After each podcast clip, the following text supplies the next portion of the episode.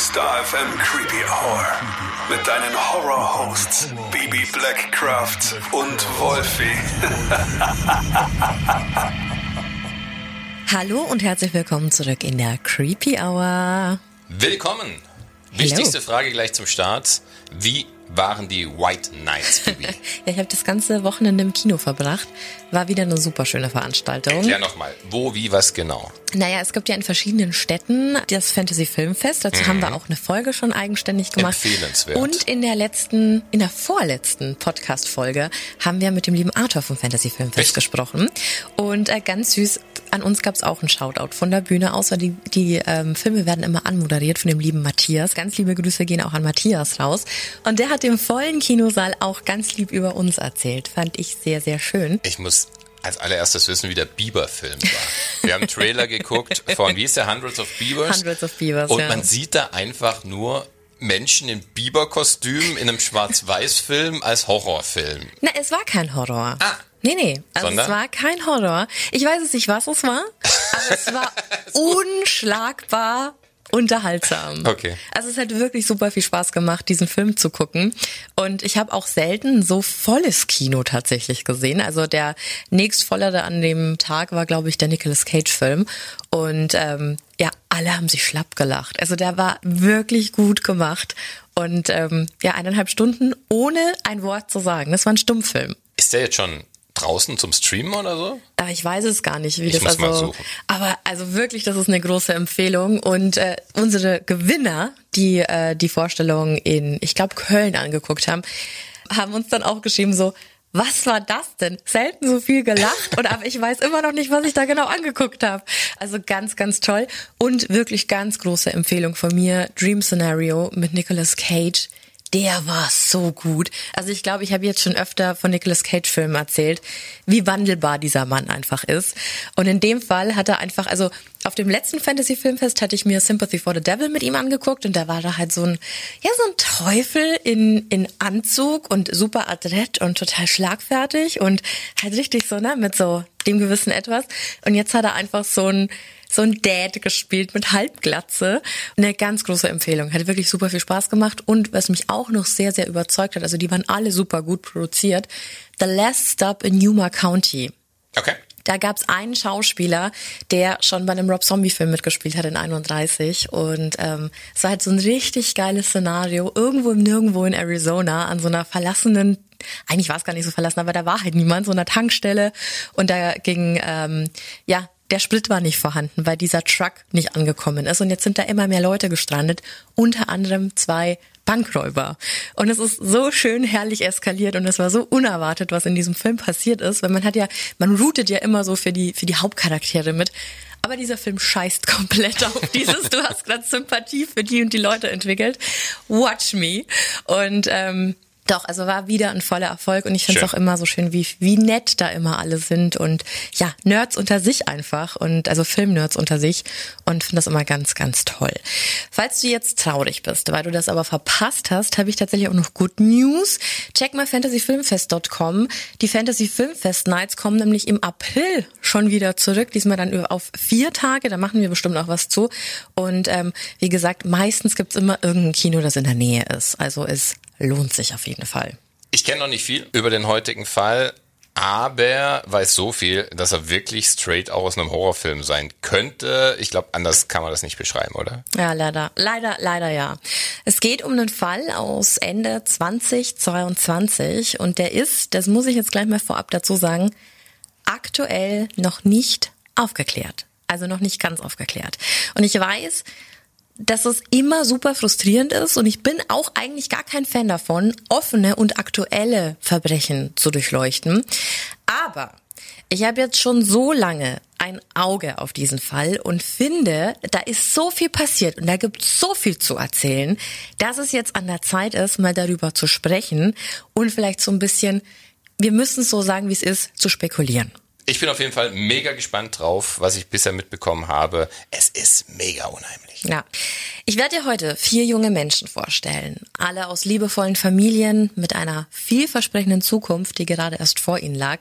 Vier glückliche und so unbeschwerte Leben. Und doch Vier Leben, die am 13.11.2022 auf brutalste und grausamste Weise ein Ende fanden. Die Frage nach dem Warum ist wohl genauso dunkel wie das Haus in der schrecklichen Nacht des Vierfachmordes. Wir sprechen heute über die Idaho Studentenmorde.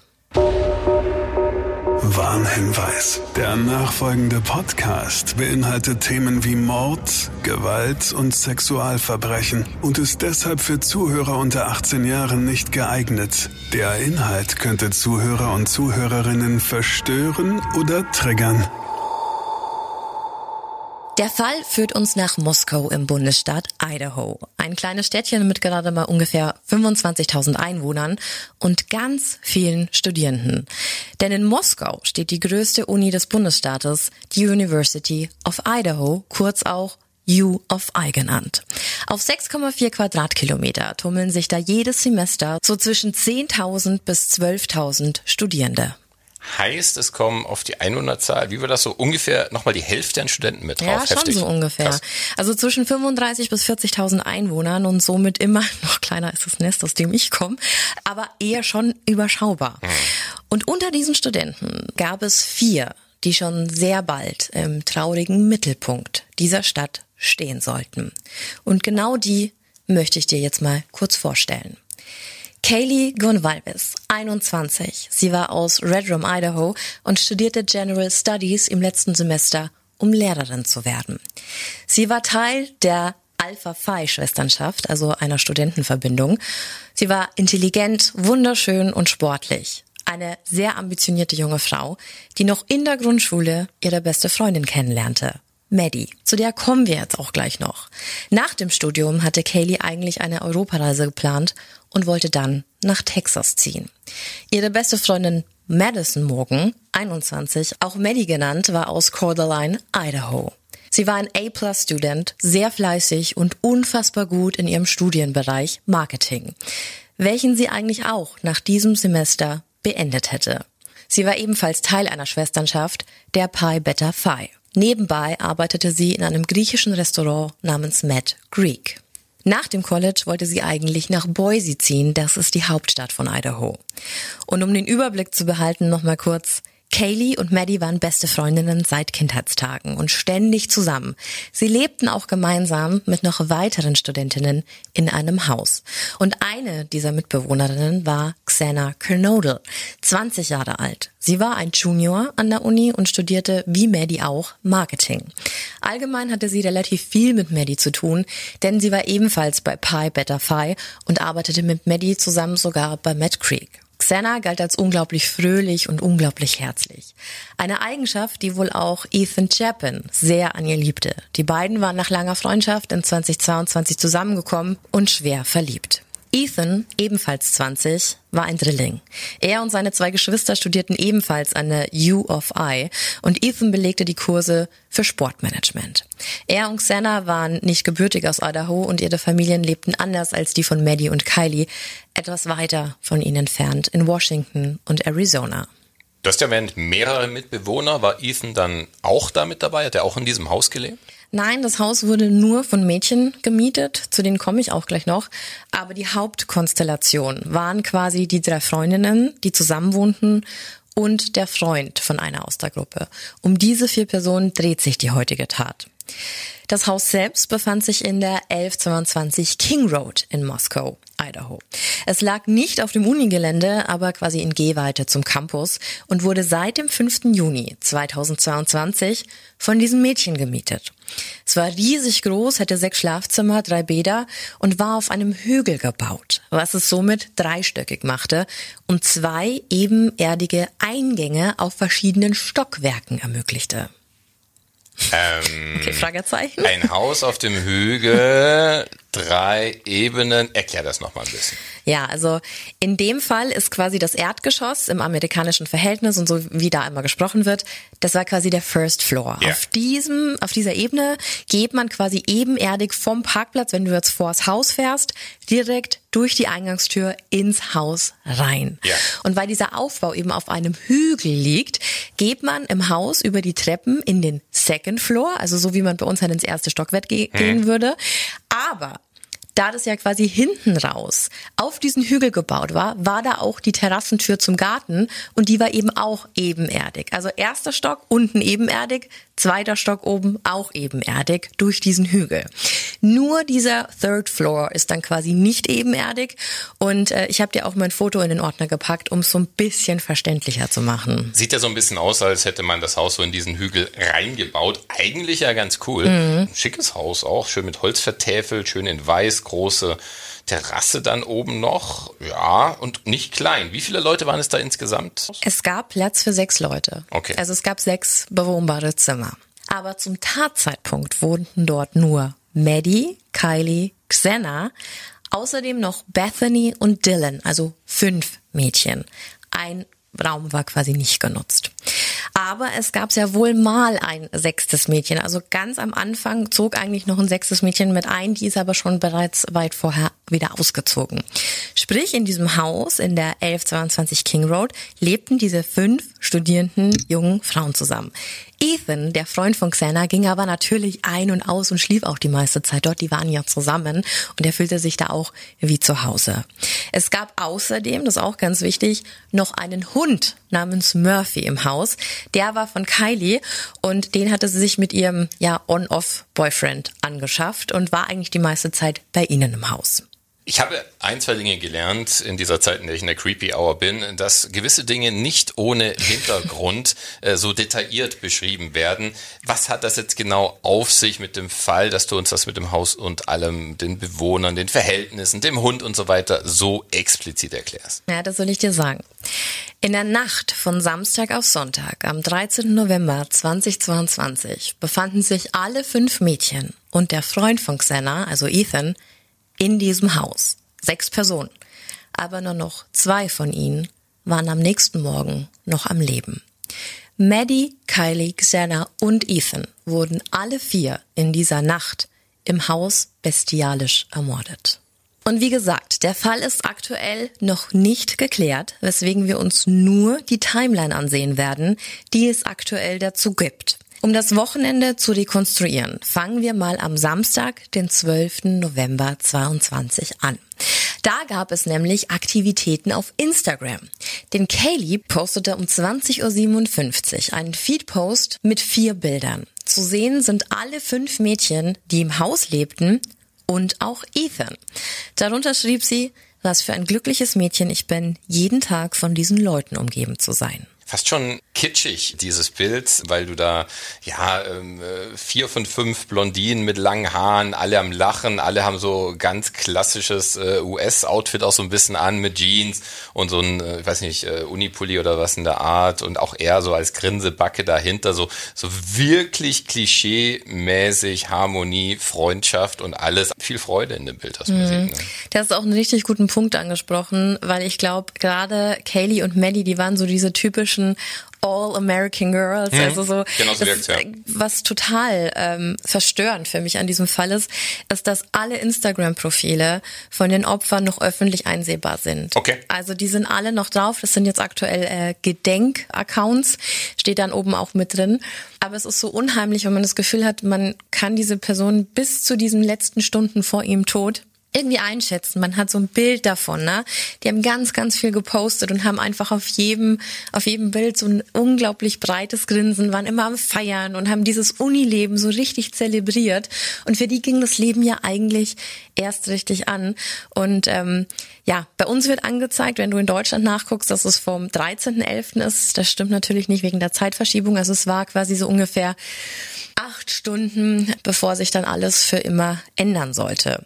Und auch das Krasse, dass in diesem ersten Foto, da wo alle mit drauf sind und Maddie auf den Schultern von Kaylee sitzt, ja, diese Person, die es getroffen hat in diesem Fall, alle so in der Mitte stehen, alle so zusammen und ähm, ich habe mal einen Reporter gehört, der meinte, die waren so huddled up, ne? Also diese standen so ganz ganz nah nebeneinander mhm. und ähm, einfach unvorstellbar, was dann da passiert ist. Aber kommen wir mal zurück zur Timeline. Von etwa 21 Uhr bis 1.45 Uhr wurden Ethan und Xena, also das Paar, aus diesem heutigen Fall in einem Verbindungshaus auf dem Campus der Schule gesehen. Also da gab's Zeugen. Während Maddie und Kaylee von etwa 22 Uhr bis 1.30 Uhr in einer Bar namens Corner Club in der North Main Street in Moskau gesehen wurden, also so ein bisschen das Zentrum.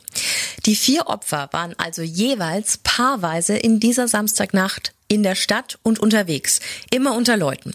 Und auch die beiden anderen Mädchen, die in diesem Haus lebten und ja später überlebt haben, waren unterwegs, die allerdings einzeln.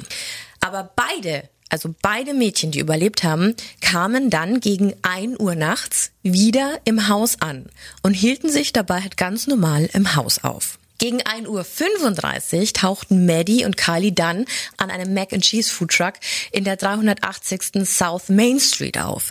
Das weiß man, weil es einen Twitch-Stream gab von dem Foodtruck aus. Ähm, die haben das halt so als Werbekampagne genutzt. Und da sind sie ganz deutlich drauf zu erkennen. Da blieben sie so ungefähr zehn Minuten, bis sie sich dann einen Fahrdienst von dort aus riefen. Also, du weißt schon, Uber, Lyft, you name it. Der hat sie dann nach Hause gefahren. Die Fahrt dauert laut Google Maps ungefähr so circa fünf Minuten und es passt auch alles noch genau ins Zeitfenster. Während die beiden besten Freundinnen also gerade noch unterwegs waren, kamen Xena und Ethan um 1.45 Uhr ebenfalls im Haus in der King Road an. Als Maddie und Kaylee dann abgesetzt wurden, waren also um circa 2 Uhr nachts wieder alle sechs Personen, also alle fünf Mitbewohnerinnen plus den Freund im Haus. Alle vereint, ja. Genau. Bethany und Dylan, also die beiden überlebenden Mitbewohnerinnen, sagten aus, dass um circa 4 Uhr dann alle im Haus in ihren Zimmern waren. Also da wurde dann so ein bisschen, wurde ein bisschen still im Haus. Und dazu müssen wir uns jetzt nochmal dieses Haus ansehen, weil das ganz, ganz wichtig ist. Und schon mal eins vorneweg, die Polizei, die gibt nicht so viel Preis. Und viele Infos wurden unter Verschluss gehalten. Die Zimmeraufteilung zum Beispiel in diesem Haus, die wird in ganz vielen Quellen ganz unterschiedlich dargestellt. Und warum das wichtig ist, dazu kommen wir später auch noch. Aber ich habe mich jetzt mal an einem vereidigten Bericht eines Officers vom Tatort orientiert. Der Bericht selbst, der ist vom 29.12.22 und sollte eigentlich alle richtigen Informationen beinhalten. Im Erdgeschoss, also auf Englisch im First Floor, da war der Eingangsbereich. Ein Abstellraum, ein Badezimmer und zwei Schlafzimmer. Eins dieser Schlafzimmer gehörte Bethany, also einer Überlebenden. Sie befand sich also im Erdgeschoss in ihrem Zimmer direkt bei der Eingangstür unten. Eins über ihr und somit auf dem Second Floor befand sich das Wohnzimmer, die Küche mit Zugang zu einer Terrasse und dem besagten Garten, der eben ebenerdig war, sowie ein Abstellraum, ein Badezimmer und ebenfalls wieder zwei Schlafzimmer. Eins davon gehört der Xena, die zu diesem Zeitpunkt mit Ethan dort war. Also die waren zu zweit in ihrem Zimmer. Und das andere Zimmer, das gehörte Dylan. Das ist die zweite Überlebende. Also ich glaube, der Aufbau ist jetzt ganz, ganz einfach. Wolfi, du hast es jetzt einfach. Du hast die, den ich hab, Schnitt. Ich habe den Grundriss immer da vor mir. Du Ja. hast den Grundriss vor dir. Ist eigentlich so aufgebaut, dass es immer auf jeder Etage und auch im, im Erdgeschoss zwei Zimmer gibt und dann was halt noch so dazu gehört. Genau, Na? So. Und dann gab es da, last but not least, ja natürlich noch den Third Floor und somit das oberste Stockwerk. Dort war Kayleys und Maddies Zimmer und dort gab es sonst auch nur noch ein Badezimmer und an Kayleys Zimmer einen Balkon. Um 4 Uhr in dieser Nacht befanden sich aber beide Mädchen zusammen in Maddies Schlafzimmer, also ein Raum, quasi Kayleys Zimmer, war sozusagen menschenleer. Dort befand sich nur der Hund Murphy, der war dort eingesperrt. Sprich, alle waren auf diesen ganzen Ebenen verteilt. Es war eigentlich auf jeder Ebene mindestens eine Person anwesend, oder? Genau. Es gab ab dem Zeitpunkt, in dem alle wieder im Haus waren, auch noch Aktivitäten. Zum Beispiel waren einige noch online und Kaylee hat zum Beispiel auch kurz vor drei noch bei, mehrfach bei ihrem, bei ihrem Freund angerufen oder Ex-Freund. Also der Person, mit dem sie auch den Hund hatte. Der ging aber nicht dran. Und was auch noch total faszinierend in diesem Fall ist, dass es noch eine dokumentierte Aktivität gab, nämlich eine Essenslieferung. Die wurde durch Xena ausgelöst. Die hatten anscheinend noch Hunger und haben sich halt was zu essen bestellt. Und was danach passierte, also nachdem dieses Essen abgegeben wurde, das ist eigentlich reine Spekulation. Denn zwischen dieser Essenslieferung und 4.25 Uhr, also im Zeitfenster von ungefähr 20 Minuten, wurden Maddie, Kaylee, Ethan und Xena laut den Ermittlungen der Polizei ermordet. Auf sie wurde eingestochen. Aber wirklich nur, äh, nur in Anführungsstrichen, auf die vier. Die anderen beiden Mitbewohnerinnen, du hast sie vorhin schon als Überlebende tituliert, wurden verschont, ja. Mhm, ja. Ja, dazu würde ich mich dann auch gerne auf diese eidesstattlichen Angaben des Officers beziehen. Denn in den Dokumenten heißt es, dass Dylan, deren Zimmer ja auch im zweiten Stock war, eingeschlafen ist. Aber dann um ungefähr 4 Uhr morgens, was quasi zeitgleich mit der Essenslieferung von Xena wäre, wach wurde, weil sie etwas im Stockwerk über sich hörte. Also sprich, über ihr waren ja nur Maddie und Kaylee. Genau. Und für sich hörte sich das so an, laut diesen Unterlagen, dass Kaylee gerade mit ihrem Hund spielen würde. Sie sagte dann auch aus, dass sie kurz darauf etwas hörte, das sich wie Kaylee anhörte, die angeblich sagte oder sowas in der Art sagte wie There is someone here. Also es ist jemand hier. Daraufhin sei sie dann aus dem Bett aufgestanden und hätte die Türe ihres Zimmers geöffnet, um in den Gang zu sehen, ob sie halt irgendwas erkennen konnte. Weil das aber nicht der Fall war, ging sie also wieder zurück in ihr Bett, schloss die Tür, ging wieder zurück in ihr Bett und Aufzeichnungen zeigen auch, dass Xena, die ja vorher noch diese Essenslieferung bekommen hat, um 4.12 Uhr auf TikTok online war und sich da Videos angesehen hat. Dylan ist eben wieder zurück in ihrem Bett, will wieder einschlafen und hört dann laut diesem Bericht aber eine Art Weinen aus Xenas Zimmer. Sie ging also wieder zur Tür und hörte, auch wieder aus diesem Bericht angeblich, eine Männerstimme sagen, It's okay, I'm going to help you. Also ist okay, ich werde dir helfen. Im Bericht steht auch, dass eine Überwachungskamera gegen 4.17 Uhr ein Wimmern und mehrere Stimmen gefolgt von einem Knall aufgenommen hatte. Auch ein Hund war stark bellend auf diesen Aufnahmen zu hören. Das Problem mit dieser, mit dieser Kameraaufnahme ist, es gibt nur einen Sound, der sehr weit weg war. Denn diese Kamera war nicht im Haus der Mädchen, sondern 15 Meter entfernt, aber eben in die Richtung von Xenas Schlafzimmer. Also die war irgendwo, irgendeinem anderen Haus in der King Road mutiert, aber es ist eben auffällig zu hören, dass es Stimmengewirr gab, es gab einen Hund, der gebellt hat und dann ein Schlag. Und jetzt wird's ganz übel.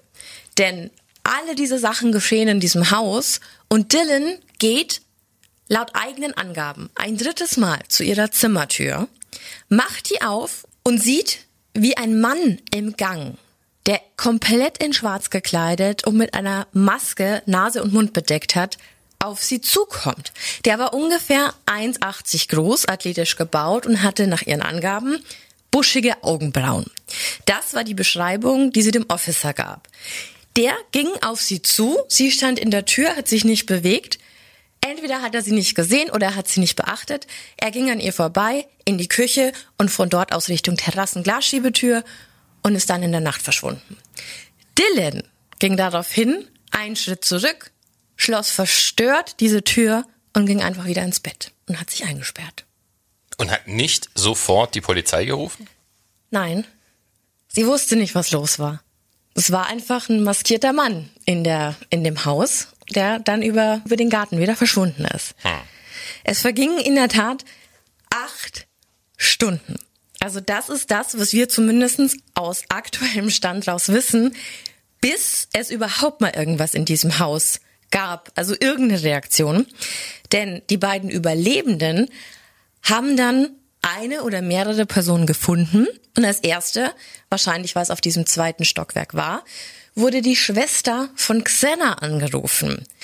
Die hat in der Nähe gelebt, war auch an dieser Uni und der wurde nur gesagt, dass irgendwas passiert ist. Also aber nichts Bestimmtes. Also kam die auch schon angefahren und in derselben Zeit haben die Mitbewohner dann auch noch die Polizei kontaktiert, die dann natürlich sofort diesen Tatort abgesperrt haben. Gegen 4 Uhr nachmittags kam dann der Officer hinzu, dessen Bericht ich vorher genutzt habe, um diese Informationen zusammenzufassen. Also somit schließt sich der Kreis. Das sind die Informationen, die offengelegt wurden. Und die Schwester ist dann dazugekommen und hat die Leichen dann auch gesehen? Nein, zum Glück nicht. Also da war die Polizei tatsächlich schneller da und da wurde natürlich dann sofort alles ähm, ja abgeriegelt und äh, ja natürlich auch die Familien informiert. Was weiß man denn über den Tatort? Ja, das ist jetzt auch so eine Geschichte. Ich muss es leider ganz, ganz oft sagen in diesem Fall. Es ist quasi eine offene Ermittlung aktuell. Und das auch, wenn es eine Anklage aktuell gibt. Es gilt seit Monaten eigentlich ein striktes Redeverbot seitens der Behörden und der Ermittler. Man findet im Netz, und wir wissen das alle, ja, TikTok macht's möglich, tausende, wirklich tausende Aussagen, Mutmaßungen, alles, was du dir nur vorstellen kannst, aber offiziell bestätigt sind nur sehr, sehr wenige Dinge. Und das ist jetzt ganz wichtig zu sagen, denn alles, was jetzt folgt, sind keine Beweise oder bestätigten Aussagen. Es sind zu diesem Zeitpunkt Mutmaßungen. Okay, also es ist aus rechtlicher Sicht auch ganz wichtig, dass wir das jetzt heute hier so, so benennen. Es ist nicht offiziell veröffentlicht. Es ist zum Beispiel auch nicht offiziell veröffentlicht, wo genau die Leichen positioniert waren. Sonst wissen wir das bei, bei solchen Fällen immer. Es gibt aber Mutmaßungen und es gibt sogenannte Leaks, wer zum Zeitpunkt des Angriffs wach gewesen hätte sein sollen und äh, ja, wer gegen den Täter gekämpft hat. Aber hier, wie gesagt, Mutmaßungen. Alles, was klar ist, ist, dass mit einem Messer getötet wurde und das auf sehr, sehr brutale Art und Weise. Es ist bekannt, dass es ein unglaublich grausamer, blutiger Tatort war und dass neben Maddies Bett auch was gefunden wurde, was zur Tatwaffe gehören könnte. Hier ist ganz wichtig, könnte. Das war eine Messerscheide aus Leder, in welcher man die Tatwaffe vermutete. Und diese Scheide hätte zu einem Militärmesser, einem sogenannten K-Bar Knife gehört. So ein Messer ist eine absolut tödliche Waffe, die zerfetzt Fleisch und kommt sogar durch Knochen. Also es ist eine militärische Waffe. Und wir erinnern uns, alle wurden erstochen. Aber so wie du es erzählst, wurde das Messer und diese mutmaßliche Tatwaffe in dem Fall nicht gefunden. Nein, laut aktuellem Wissensstand, den gerade alle haben, der sich für diesen Fall äh, interessieren, bis heute nicht. Okay. Aber das könnte sich ja noch mal ändern, ne? Ja, und auch über die Autopsie herrscht mittlerweile ein Redeverbot, was wir sonst ja auch nicht so oft haben. Es gibt allerdings die Eltern von Kaylee und äh, die erklären, die geben unglaublich viele Interviews, weil die natürlich, so wie alle Opferfamilien, ein wahnsinniges Interesse daran haben, dass dieser Fall endlich gelöst wird und sie endlich mal abschließen können.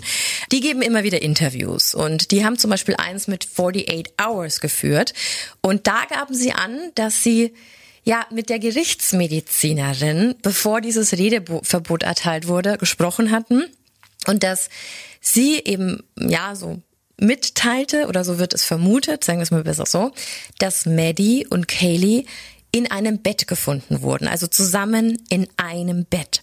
Und dass das Bett an einer Wand stand, was bedeutet, dass Kaylee, also die Tochter, an der Wand lag und somit zwischen Wand und Maddie sowie dem Täter eingesperrt war und nicht mehr weg konnte. Eine ganz unheimliche Vorstellung, wenn man mal so drüber nachdenkt.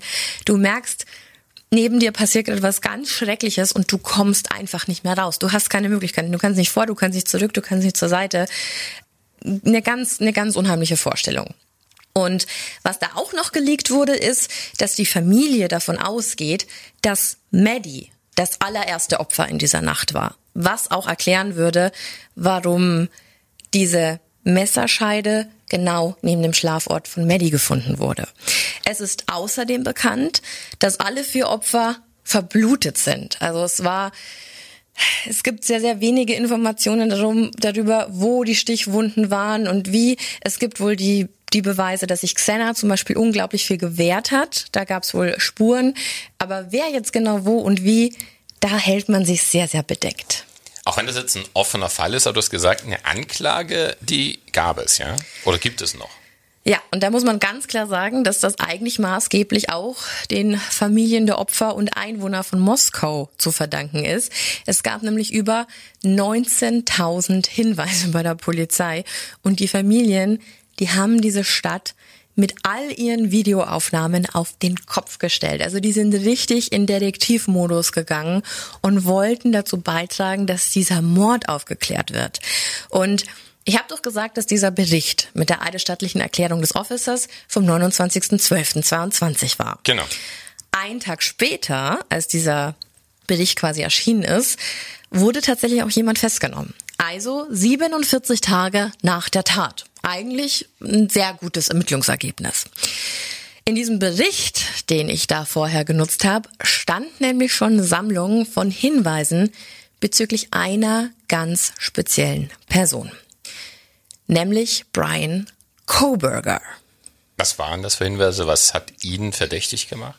Alles fing an mit Aufnahmen der Sicherheitskameras, die es so ja rund verteilt um dieses Haus in der King Road gab. Das wurde nämlich gesichtet. Und auf diesen Aufnahmen, da fiel ein weißes Auto auf, das so ab 3.30 Uhr dreimal am Tatort vorbeifuhr. Um 4.04 Uhr, wir erinnern uns, die Essenslieferung, die kam so gegen 4 Uhr, wurde das Fahrzeug dann ein viertes Mal dort gesehen. Leider ja immer, ja, du weißt ja selber, wie Überwachungskameras aufgestellt sind. Die fangen halt immer nur bestimmte Winkel ein. ein und sowas, ja. Aber das weiße Auto wurde gesehen um 4.04 Uhr. Ungefähr so 20 bis 25 Minuten später raste genau dieses Auto, das vorher da schon die ganze Zeit hin und her gefahren ist, dann weg. Es raste weg. Also es fuhr super schnell davon. Und dann erstmal nichts mehr. Also dann war dieses Zeitfenster geschlossen und dann wurde dieses weiße Fahrzeug dann auch in diesen frühen Morgenstunden nicht mehr gesehen. Ein Ansatz, den man natürlich verfolgen sollte, was auch getan wurde. Und dieses weiße Fahrzeug wurde über mehrere Überwachungskameras weiterverfolgt. Es wurde gesichtet, wie es nach Pullman im Bundesstaat Washington gefahren ist. Das klingt jetzt weit, aber das sind eigentlich nur ein paar Meilen, da Moskau an der Grenze zweier Bundesstaaten liegt. Also Idaho und Washington liegt relativ nah beieinander. Aber wie gesagt, es konnte anhand dieser Überwachungskameras, Verkehrskameras schon so verfolgt werden, wo sich dieses Fahrzeug hinbewegt hat. Und trotz dieser kurzen Strecke, wie gesagt, es waren nur ein paar Meilen, schien dieses weiße Auto unnötige Umwege zu fahren. Gegen 5.25 Uhr kam es dann nämlich erst, also ungefähr eine Stunde später, in Pullman an. Und das wurde auf fünf Verkehrskameras in Pullman aufgezeichnet. Und da konnte man feststellen, dass dieses Auto auf dem WSU Campus stehen geblieben ist. Also ebenfalls eine Uni. Und anhand der Aufnahmen und dem Umstand, dass man in den USA vorne und hinten nicht gleichzeitig ein Kennzeichen Stimmt. braucht, mussten die Ermittler quasi jetzt erstmal ausfindig machen, was ist das für ein Fahrzeugtyp? Also was könnte das für ein Fahrzeug gewesen sein, was wir da mehrfach gesehen haben um quasi diesen verdächtigen Kreis der, der Besitzer oder Leute, die so ein Auto haben, einzukreisen. Und das gelang ihnen, denn ähm, sie konnten irgendwann sagen, dass es sich bei diesem Fahrzeug, das auf diesen Überwachungskameras gesichtet wurde, um einen weißen Hyundai Elantra von 2011 bis 2016 handeln müsste. Und dann ging es darum, den Besitzer von diesem Auto zu ermitteln. Und weil es da in Washington Nähe des Campus ja nicht so viele gab, ploppte da auch relativ schnell ein Name auf, nämlich eben Brian Coburger. Und dessen Führerscheinbild, was fiel da wohl als erstes aus, wenn du auf, wenn du jetzt da an die an die Täterbeschreibung denkst. So viel gab es ja nicht und da man die Größe nicht sieht und die Figur auf einem Führerscheinbild meistens auch nicht, vielleicht äh, die buschigen Augenbrauen. Exactly. Ein Hinweis, den man ja so eigentlich nicht von einer Augenzeugin ignorieren konnte. Also ging man einen Schritt weiter und forderte die Telefondaten von Coburger an. Und äh, das Ganze erfolgte auch erst mit einem Durchsuchungsbeschluss, von dem er aber zu diesem Zeitpunkt auch noch nichts wusste. Handys verbinden sich ja immer mit den Masten, um Empfang zu haben. Und durch die Standorte der Masten, die mit den Handys pingen, wie man so schön sagt, kann man eben nachvollziehen, in welchem Radius sich eine Person aufgehalten hat. Und dieser Radius beziehungsweise dieses Pingen inklusive der Überwachungsaufnahmen nutzten sie dann, um diesen Bewegungsradius von Coburger in der Tatnacht zu definieren und einzukreisen. Was uns jetzt quasi zur Timeline vom Verdächtigen bringt. Also was hat Brian Coburger in dieser Nacht denn wahrscheinlich, vermutlich gemacht? Also so viel ist klar. Um 2.44 Uhr fuhr ein weißes Fahrzeug, also so eins wie Coburger hatte, das auf ihn zugelassen wurde, von dem Campus in Pullman, also vom Wohnort von Coburger. Um 2.47 Uhr wurde sein Handy dann entweder aus oder in Flugmodus geschalten. Und erst gegen 4.50 Uhr verband sich das Telefon dann wieder mit einem Masten und zwar in Genesee, einer Stadt unterhalb von Moskau. Und dann fuhr er von dort mit eingeschaltetem Handy, das konnte man belegen anhand der Pings, zurück nach Pullman, wo er dann gegen 5.30 Uhr, wie wir vorher schon mit den, mit den ähm, Kameraaufnahmen ähm, gesagt haben, die stimmten dann mit der Telefonlocation wieder überein und es ergab ein Bild. Es kann fast kein Zufall sein, oder? Wenn, dann wäre es ein wahnsinnig großer. Ich finde auch, dass es ein sehr großer Zufall war. Vor allem, weil Coburger vor dem Verbrechen auch schon öfter nach Moskau gefahren ist. Und zwar genau in die Nachbarschaft der King Road. Und ähm, das konnte man zumindest an seinen Telefonverbindungen, also an den Pings, erörtern. Was ja auch irgendwie so ein bisschen nach Kundschaften klingt, Auskundschaften klingt. Also was heißt denn oft? Also wie häufig war er denn da? Wie oft ist denn oft? Ja, so zwölfmal. Also zwölfmal vor diesem schrecklichen Ereignis. Dann gab es Hinweise darauf, dass zumindest sein Auto in der Tat Nacht in der Gegend war. Und seltsamerweise war um neun Uhr am Tattag, also um neun Uhr früh, auch nochmal da. Ja, riecht bisschen, ne? Da war das Telefon nämlich an, was so ein bisschen fishy ist. Mhm. Und ähm, ich verstehe schon, warum man ihn verdächtigte. Und es gab tatsächlich noch mehr als diese Aufzeichnungen seines Bewegungsmusters. Wir erinnern uns an diese Messerschneide, die gefunden wurde. Die hatte so eine Lasche mit einem Druckknopf, damit das Messer, wenn man das in der Scheide am Gürtel trug, nicht rausfallen konnte.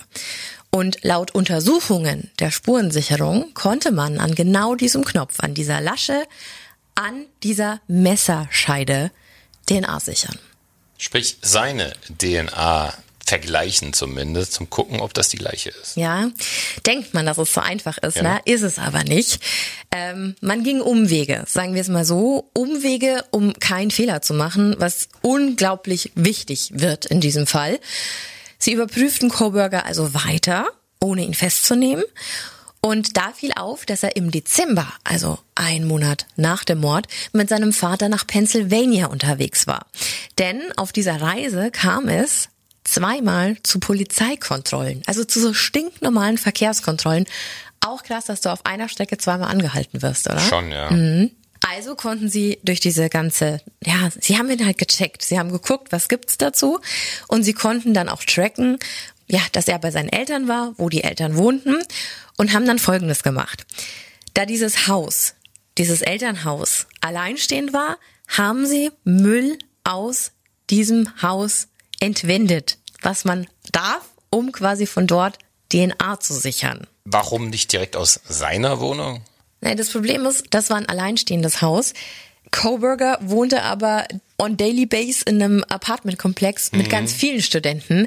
Der Müll hätte also nicht eindeutig zugewiesen werden können. Zumindest ne? nicht vor Gericht dann am Ende. Ne? Ganz genau. Und man muss sich halt immer überlegen, was hält in den USA vor einem Gericht als Beweis wirklich stand. Das muss zu 100 Prozent passen. Ja, macht total Sinn. Und, aber Jetzt haben Sie den Müll da geholt, aber was macht man dann wirklich konkret mit diesem Müll?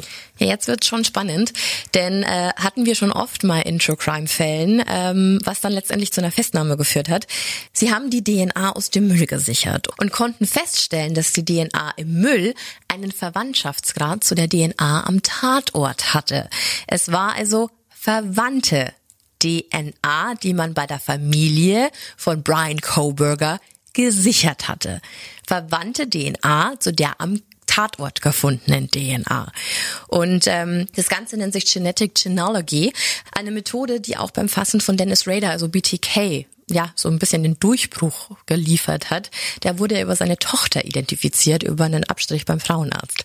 Und ähm, im Fall der Idaho Murders reichte dann dieser Hinweis erstmals aus, um einen Haftbefehl gegen Brian Coburger zu erwirken, was uns wiederum zum 30.12.2022 bringt. Aber der Fall ist immer noch offen Sprich, es hat dann am Ende alles nicht gereicht. Ich meine, so auf dem Papier, okay, man weiß vielleicht nur in Anführungsstrichen, dass es einen Verwandtschaftsgrad der DNA gibt. Sprich, es ist nicht hundertprozentig seine DNA, nur könnte es ja seine sein. Aber mit den ganzen anderen Indizien zusammen, ist das nicht doch eigentlich eine einigermaßen klare Sache? Nein, wenn ich mir das so angucke.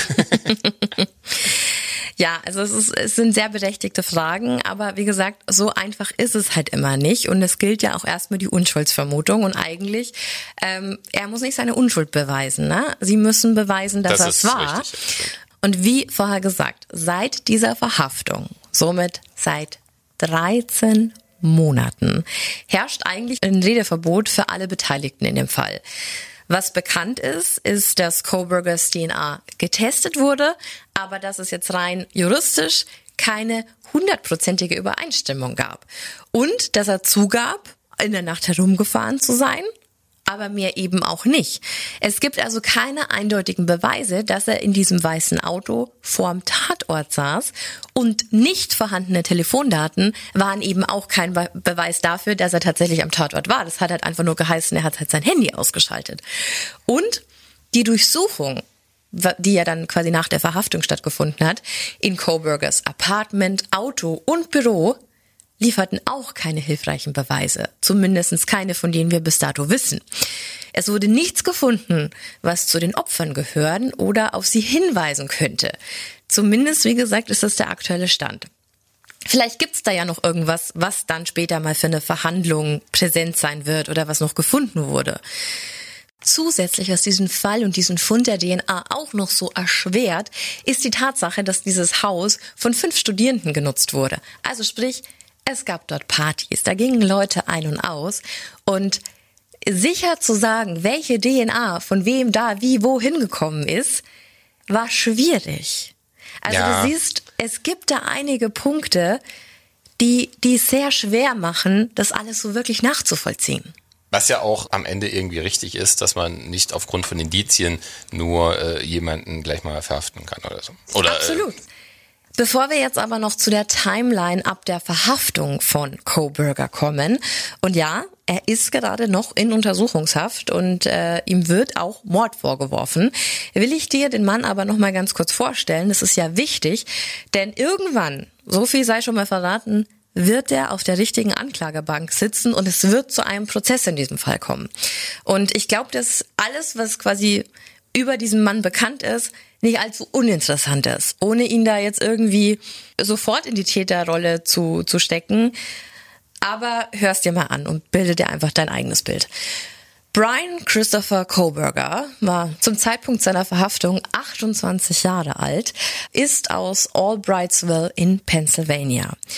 Er ist ein Doktorand gewesen, der an der Washington State University seine Dissertation im Bereich Criminology and Criminal Justice schrieb, also ein angehender Kriminologe. Seinen Bachelorabschluss erhielt er 2020 von der DeSales University in Altontown, Pennsylvania. Und dort war er auch bis Juni 22 dann kam er erst nach Washington. Wir erinnern uns, auch im Juni 22 sind die Mädchen in das Haus in der King Road gezogen. Und als dieser Name und diese Verhaftung aufploppte, da gingen die Familien, wie gesagt, in Detektivmodus über und fingen an zu recherchieren, alles, was sie zu diesem Namen finden konnten. Und würdest du es anders machen? Ich verstehe es total. Es ist absolut nachvollziehbar, also aus der Familie raus, aber auch aus der Nachbarschaft, aus Leuten, die es interessiert. Ja. Ich meine, du merkst es selbst, wie du selbst zum äh, kleinen Detektiv wirst, wenn es um ja. diese Fälle geht. Solange irgendwas nicht gelöst, und selbst wenn es schon gelöst ist, der Drang ist da. Das ja. ist nachvollziehbar. Und das wirklich, wirklich Interessante ist, sie haben dann natürlich geguckt, wo könnte dieser Mann im Leben unserer Kinder aufgetaucht sein? Also wer ist Brian Coburger? Sie haben ein Instagram-Profil gefunden, von dem bis dato nicht bekannt ist, ob es ein Fake war oder ob es wirklich seins war. Und dieser Account, dieser Instagram-Account, den es mittlerweile auch nicht mehr gibt, der folgte Maddie und Kaylee, nur diesen beiden, und hat auch einige Bilder geliked. Was zumindest, falls es denn wahr sein sollte, eine Verknüpfung darstellen würde. Also da kann man ja in ganz, ganz viele Richtungen spinnen.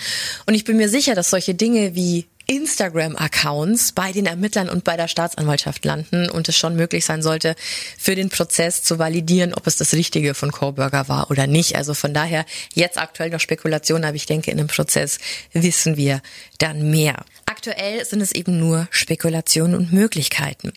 Zusätzlich wurde auch noch ein Reddit-Eintrag gefunden, der ebenfalls dem Verdächtigen zugeordnet werden könnte könnte großgeschrieben, wenn es denn Beweise dafür gibt, dass Coburger diesen Beitrag geschrieben hat.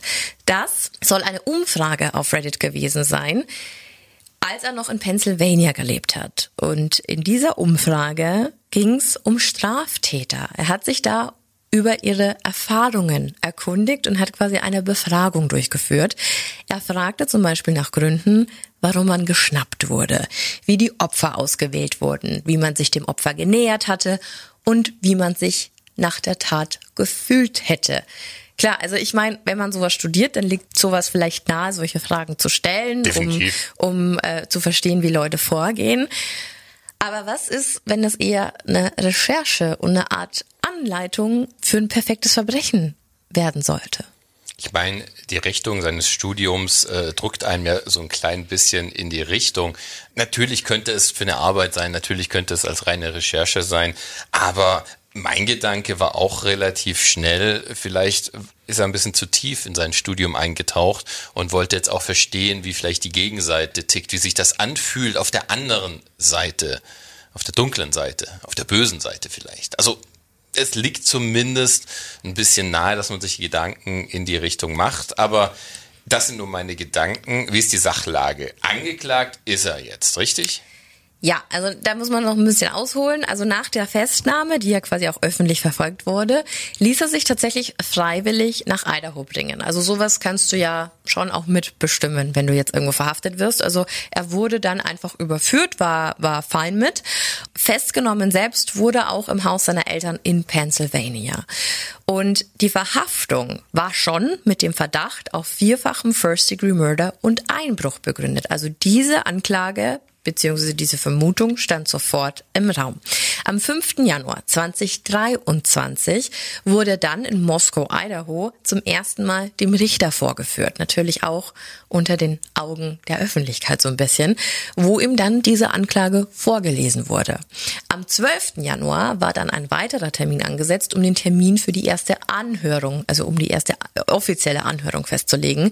Und hier wurde vom Richter ein Termin für den 23. Juni 23 festgelegt. Am 2. März wurden dann sogar die Gegenstände offengelegt, die bei der Durchsuchung beschlagnahmt wurden. Ja, ist ja nicht so uninteressant, ne? Und ähm, Wolf, ich habe dir da meine Auflistung ähm, mit rein kopiert. Magst du mal vorlesen? Ich lese gerade. Also da haben wir zum einen medizinische Handschuhe, eine silberne Taschenlampe, schwarzer Sweater, schwarze Socken, ein paar Nike-Schuhe, New Balance und Boots, jeweils in Größe 47. Wie groß war er? Und die 1,80. Mhm. Zwei Messer, unter anderem eins in einer Lederscheide, Handy, schwarze Handschuhe, schwarze Maske, Laptops, Kriminologiebücher und Notizen dazu. Mhm kann man jetzt natürlich alles verwenden, wenn man möchte. Also als eine Person, die immer nur schwarz trägt, finde ich jetzt einen schwarzen Sweater, schwarze Socken. Ja, eben. Ja, also pff, keine Ahnung. Kann aber auch kein Muss hier, ja. Ganz genau, aber eine Maske. Ja. Medizinische Handschuhe. Masken habe ich auch vom Kartfahren zu Hause. Schwarze? Na, grün, aber vielleicht mhm. ist, ja. könnte ja jede Farbe sein, ist aber schwarz. Naja, also das war auf jeden Fall die Liste, die gefunden wurde. Da können wir später noch drüber äh, diskutieren. Am 17. Mai 23, also es ist wirklich alles noch nicht so lange her, ne, beschloss eine Jury dann, dass es genügend Beweise für einen Prozess gab und sich Coburger wegen Vierfachmord und Einbruch vor Gericht rechtfertigen musste. Für den Fall eines Schuldspruchs stand dann ab diesem Zeitpunkt auch die Todesstrafe im Raum. Ein Strafmaß, das die Staatsanwaltschaft am 26. Juni dann auch offiziell angab, anzustreben. Also hier war die Todesstrafe on the table. Am 23. August 23 kam der Richter dann dem Wunsch der Verteidigung, also sprich von Coburger nach, den Prozess zu verschieben, der ursprünglich am 2. Oktober 23 beginnen sollte. Coburger verzichtete somit auf sein Recht auf einen schnellen Prozess und das neue Prozessdatum wurde auch noch nicht festgelegt. Und jetzt wird's eben so krass, denn während ich diese Folge hier geschrieben habe, es passiert gefühlt jede Woche irgendwas in diesem Fall, kam es auch wieder zu neuen Entwicklungen. Denn ursprünglich wurde dieser Prozess von allen, ja, für diesen Frühling oder den Sommer erwartet. Doch wie gesagt, noch während ich das hier geschrieben habe, ist was passiert, nämlich am 26. Januar gab es zwei Anhörungen ein weiterer Versuch der Verteidigung, den Prozess, den ja quasi die Jury jetzt schon befürwortet hatte, ja, abzuschmettern. Also sie wollten quasi nochmal darlegen, dass es doch gar nicht genügend aussagekräftige Beweise gab, dass da irgendwelche Rechte von ihm verletzt wurden. Hat Judge John Judge, der heißt wirklich so. Judge John Judge, Judge. John Judge ist der Vorsitzende Richter in diesem Fall, aber abgeschmettert. Und auch die Anfrage, darum ging es in der zweiten Anhörung, ob die Öffentlichkeit aus diesem Fall ausgeschlossen werden sollte, wies Judge Judge ab. Ging auch so ein bisschen darum, um dem Bedürfnis der Eltern gerecht zu werden. Die wollten nämlich, dass einfach alles in die Öffentlichkeit getragen wird und dass jeder weiß, was passiert ist und wer da verurteilt wird, wenn er denn verurteilt wird. Ne? Was aber im Raum steht, ist der Faktor mehr Zeit. Das hat die Verteidigung angestrebt. Also sie meinten, es dauert noch sehr viel länger, um alles zu sichten, um alle Beweise zu sichern, um sich eben bestmöglich auf diesen Prozess vorzubereiten.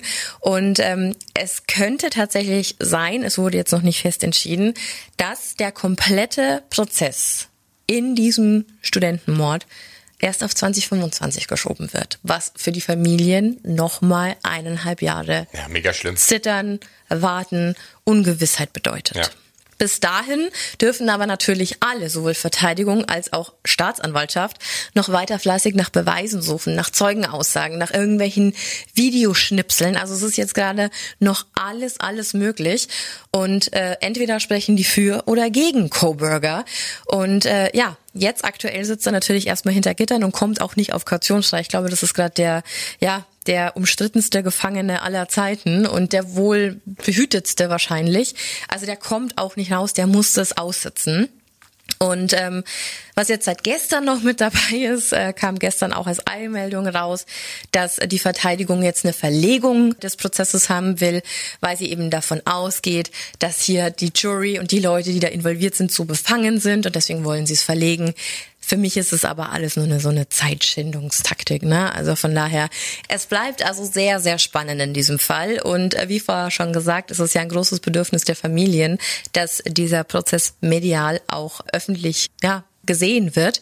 Und äh, fand ich auch ganz krass. Judge, Judge hat dann auch noch erlaubt, dass äh, dieser ganze Prozess tatsächlich gestreamt wird und äh, es Berichterstattung geben wird, Live-Berichterstattungen aus dem Gerichtssaal, allerdings nur von ihm kontrolliert. Also er will da keine mediale Schlammschlacht draus entstehen lassen, aber er will, dass alle, die jetzt so berührt waren von diesem Fall, verfolgen können, was da passiert. Ja, das ist also das up-to-dateste, was ich jetzt bis dato, bis Stand heute, 6.2. zu diesem Fall erzählen kann. Ähm, jetzt würde mich aber mal interessieren, Wolfi, was ist denn jetzt so deine Einschätzung? Also, ich hänge mich an zwei Punkten auf. Nummer eins liegt es natürlich auf der Hand, dass man ihm so eine Art Dexter-Stempel aufdrückt. Quasi jemand, der offensichtlich auf der guten Seite der Macht steht, weil er in die Richtung studiert und so weiter und der Welt etwas mhm. Gutes tun will, bla bla bla, hat er eben dieses wie nennt es Dex, das düstere Ich, mhm. ich und ähm, lebt das aus. Da könnte man jetzt spekulieren, ob das jetzt ein einmaliger Versuch war, ob er das vielleicht sogar regelmäßig gemacht hat. Also spricht sicherlich einiges dafür von den ganzen Indizien. Was mich aber so ein bisschen äh, stutzig werden lässt die ganze Zeit, sind diese zwei und insbesondere die eine Überlebende der ganzen mhm. Geschichte. Da brichst du irgendwo ein und richtest ein Blutbad ab, das sicherlich nicht leise vonstatten ging, so wie es dargestellt wird. Wenn selbst eine Kamera, die Meter entfernt an einem anderen Haus noch Lautstärke aufgenommen hat, kriegen die anderen in dem Haus nicht ernsthaft mit, was sich da gerade abspielt. Auch, also der Hund muss ja durchgedreht sein und so weiter und so fort. Also das finde ich mega schwierig. Und wenn Dylan ihn wirklich gesehen hat im Flur und wenn man sich den Grundriss da mal anschaut, also ihn, sie nicht zu sehen ist quasi unmöglich, äh, Blutrausch hin oder her. Sie stand in der offenen Tür eines dunklen Zimmers. Ach, Vielleicht war er so fokussiert, dass er das in dem Moment nicht umrissen hat. Wenn, wenn, du so, also wenn das wirklich so war und der sie ein bisschen ausgespäht hat und deswegen auch da irgendwie so oft vorgefahren ist und so weiter und so fort, weißt du ja, wie viele Personen mhm. da normalerweise sind und das war ja die klassische Besetzung in Anführungsstrichen. Also das wurmt mich so ein bisschen. Also ich freue mich natürlich, äh, dass sie es geschafft haben, aber also gerade ihre Rolle. Es ist schwer nachzuvollziehen. Total. Mhm. Auch wenn man natürlich überhaupt nicht weiß, wie man selbst äh, mhm. äh, im Schockzustand reagieren würde. Rein rational gesehen würde ich ja sogar behaupten, sie macht sich ein Stück weit verdächtig, so wie das ablief. Also äh, man könnte, also wenn man jetzt wirklich spekulieren mhm. möchte, richtig tief mhm. eintauchen möchte, war diese Friede, Freude, Eierkuchenwelt, die man auf den Bildern in den Socials sieht, vielleicht gar nicht so war sie da mit involviert. Vielleicht geht das jetzt einen Schritt zu weit, aber ich kann verstehen, wenn man in die Richtung denkt. Mhm. Also das sind schon ein paar Punkte angesprochen, die, also wie gesagt, das Internet ist voll davon und äh, Spekulationen, die im Internet da sehr, sehr viel Anklang finden. Also dieser erste Impuls, sie hört jemanden weinen. Ja.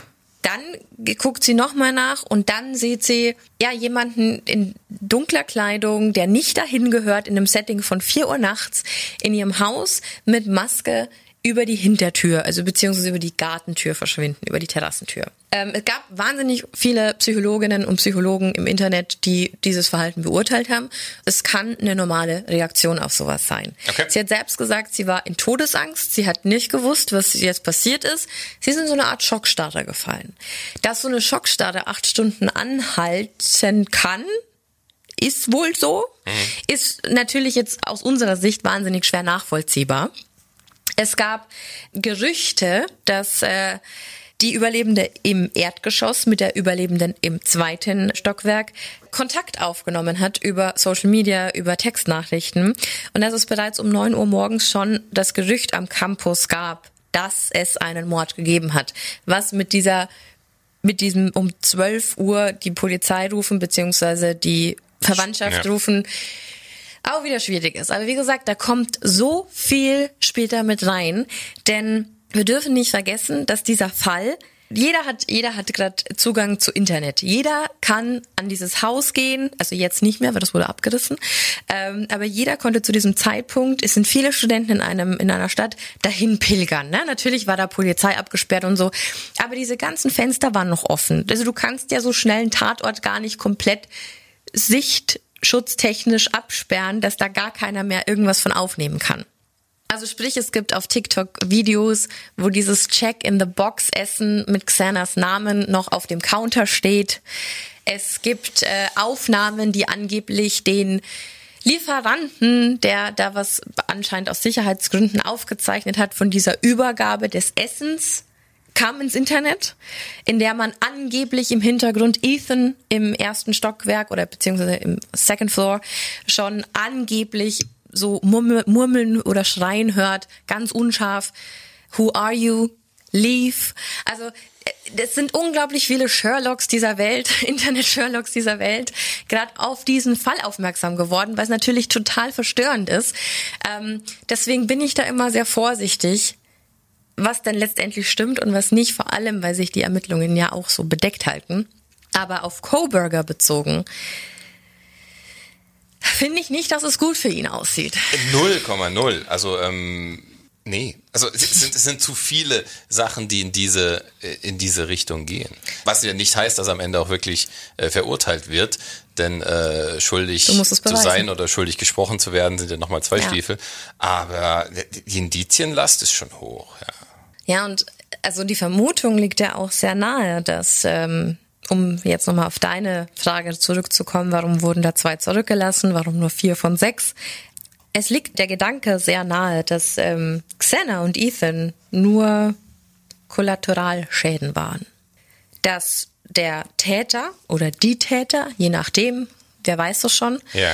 es eigentlich nur auf Kaylee und Maddie abgesehen hätten, wenn nicht vielleicht sogar nur auf Maddie, weil in das Zimmer ist er als erstes. Also beziehungsweise vermutet man, da hat er zugeschlagen als erstes. Und wenn dieser Instagram-Account richtig war, vielleicht hat er die beiden auf Instagram einfach ganz toll gefunden. Oder eine davon. Und dann will er rausgehen und dann kommt Xena um kurz nach vier mit diesem Essen nach oben. Eine Person, die er in einem Zimmer vermutet hat. Die ihn anspricht. Die er dann zurück ins Zimmer drängt, wo ein Boyfriend wartet, den er vielleicht nicht vermutet hat. Ich weiß nicht. Also wenn wir davon ausgehen, dass er das einmal vielleicht machen wollte, um zu wissen, wie die andere Seite ist, wie sich das anfühlt und so weiter und so fort, dann glaubst du nicht, ne? Nee. Aber dann, dann wäre das doch so mega durchgeplant gewesen. Ich glaube, also du kannst noch so viel durchkalkulieren. Ich glaube, solche Situationen sind ja für niemanden vorhersehbar. Es gibt ja auch diese, ja, diesen Punkt, dass ja nichts an ihm gefunden wurde. Ich glaube, der hat den fucking Overall an. Ich, also ich glaube, der war wirklich, also ist, diese Vorstellung alleine klingt einfach so schrecklich. Aber ich glaube, der wusste schon, wie man keine DNA hinterlässt. Alles in diesem Fall, also physisch vier Menschen zu erstechen, was das auch für ein für ein Kraftakt ist. Vielleicht hatte er für die fünfte einfach keine Kraft mehr. Und warum war nur sein Mund? Also er war so darauf bedacht, nirgendwo DNA zu, zu hinterlassen und dann lässt er aber diese, dieser, diese Messerscheide zurück. Das ist so, das wäre auch wieder so ein Punkt. Vielleicht hat er keine zwei Leute in diesem Bett vermutet. Vielleicht wollte er systematisch von einem Zimmer ins nächste gehen. Ich weiß es nicht. Alles in allem kann es ja nur eine geplante Tat sein, weil im Affekt oder Ja, irgendwas. geplant war es auf jeden Fall, aber ich ja glaube nicht für vier Leute. Aber sucht man sich dann ein Haus aus, in dem man weiß, da leben äh, fünf bis sechs Personen. Sucht man, sich, Bundy. sucht man sich dann den Ort aus, um zwei sich vorzunehmen? Ich glaube, das spielen immer so, das ist alles so Vermutungen. Also das ist so, ne, da lässt man jetzt einfach seine Gedanken frei schweifen, aber ich habe da sofort an Richard Speck gedacht, ähm, ich habe da an Ted Bundy gedacht, auch diese ich muss schon dazu sagen, wenn man diese Aufnahmen aus diesem aus diesem Verhörraum sieht, wie er da sitzt, Ah, das könnte schon so ein Ted Bundy 2.0 sein. Ich, ich, ich weiß es nicht. Also, wie gesagt, es ist nichts bewiesen, es sind nur Vermutungen, aber ich bekomme ganz üble Vibes und ich, für mich sind es ein paar Zufälle zu viel. Aber was spekuliert denn das Internet? Oh, da gibt's so viele Ansätze. Also natürlich auch die Serienmörder-Theorie, dass er das nicht zum ersten Mal gemacht hat. Ähm, es wird ganz viel darüber gemunkelt, warum dieses Haus abgerissen wurde. Dieser Prozess hat noch nicht mal angefangen und die haben das Haus schon abgerissen. Weiß man aus welchen Gründen? Es wird ja alles, es Also, ist ja alles alles low also, key. So. okay. Aber da kam so ein Bagger und das hat mich wieder auch sehr erstaunt, äh, wie windig solche USA-Häuser sind. Wirklich, so ein kleiner Bagger ist da reingefallen, ist einfach- komplett ja, ja. abgerissen. Es gibt es gibt Theorien zu versteckten Türen, die zu diesem Haus geführt haben. Es gibt Theorien dazu, dass ähm, Coburger, also wenn er es denn war, ein sogenannter Incel ist und äh, das eine ähm, Frauenhass motivierte Tat war und vielleicht auf fünf weibliche Opfer in diesem Haus spekuliert hat und die Tatsache, dass da ein Mann dann anwesend war, seinen Plan geändert hat, wo wir wieder bei Richard Speck wären. Ja, und also Insel ist, vielleicht muss man das so ein bisschen erklären, das ist, wäre aber wahrscheinlich eine komplette, eine komplette Folge runtergebrochen, wäre es am einfachsten wahrscheinlich zu sagen, Insel Frauenhasserbewegung, die ganz oft Abweisung durch Frauen erleben mussten und deshalb eben diesen, diesen Hass aufbauen. Besonders auf attraktive oder, oder, oder erfolgreiche Frauen bezieht sich dieser Hass. Und ähm, dabei schließen sich ja ganze Gruppen online zusammen und tauschen sich dann aus auf irgendwelchen Foren, 4chains und so weiter. Also immer da, wo es wirklich unheimlich wird. Es ist einfach eine ganz widerwärtige, frauenverachtende Einstellung. Und ähm, ja, da wäre einfach das Motiv dann äh, Misogynie. Ne? Also einfach Frauenhass und dass das der, der Trigger Point war. Ich glaube, du kannst jede Theorie nehmen, you name it. So, es ist alles kann, nix muss, wer weiß. Also solange da keine Verurteilung stattgefunden hat, können wir über hunderttausend Sachen spekulieren. Und danach erst recht noch. Ja. Das ist ja das Problem, dass die Verurteilung ja dann nicht immer Ja. unbedingt äh, jedes Rätsel wirklich 100% lösen kann. Ist so. Und also, ich finde es halt auch so krass, wenn wir hier über so solche Taten sprechen, dann sind die ganz oft irgendwann in den 80ern oder 90ern passiert und dann geht es um irgendwelche Serienmörder. Und jetzt leben wir in so einer Welt, in so einer Studentenstadt, in Ende 2022, wo ein scheiß Foodtruck einen Livestream auf Twitch macht. Also sprich, es sind einfach überall, zum Glück in diesem Fall, Überwachungskameras gewesen. Und trotzdem gibt's dann immer noch diese, diese andere Seite, dass auf einmal Videos im Internet auftauchen, die sagen, das war da und da, das ist vom Tatort oder die Aufnahme zeigt den Mörder zwei Stunden zuvor. Niemand kann es verifizieren, außer die Ermittler, die Polizei, die Staatsanwaltschaft. Also alles, was da gerade online passiert, sind einfach äh, Internet-Sherlocks. Ähm, die natürlich so ein grausames Verbrechen irgendwie mit aufklären wollen. Und das funktioniert manchmal, wenn man da an Don't Fuck with Cats denkt oder so, dass die Schwarmintelligenz dann irgendwie zu Hinweisen führt oder sonstiges. Aber in dem Fall finde ich ganz, ganz, ganz schwierig, mit solchen Vermutungen um sich zu schmeißen.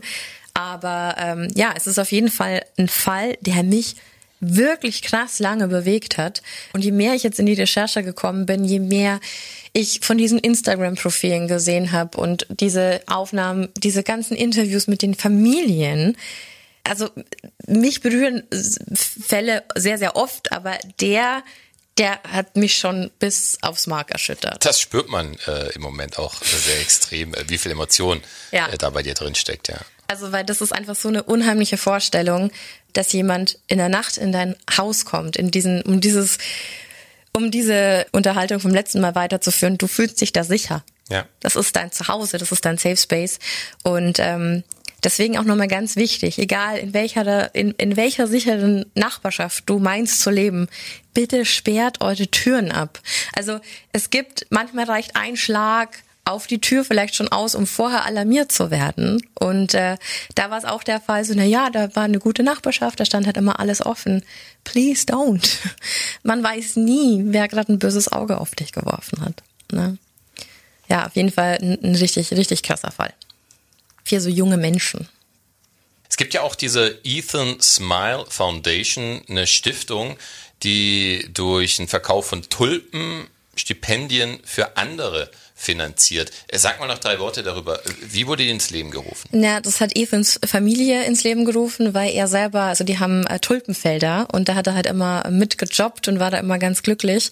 Und sie wollten halt irgendwie was zurückgeben und halt auch dieses ja, es wirft halt auch so irgendwie so ein schlechtes Licht auf.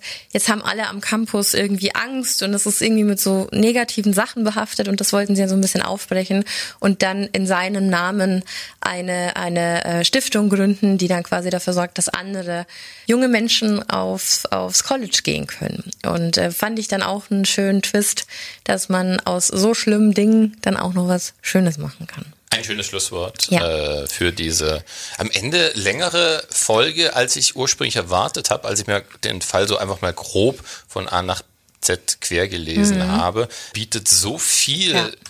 Raum leider noch, der hoffentlich noch ergründet wird. Tragisch, dramatisch und sehr spannend auch diese Geschichte. Absolut. Gut, dann würde ich sagen, dann war's das für heute. Vielen Dank fürs Zuhören. Bleib gesund. Das sowieso. Keep it real. And scary on. Bye bye. Bis dann.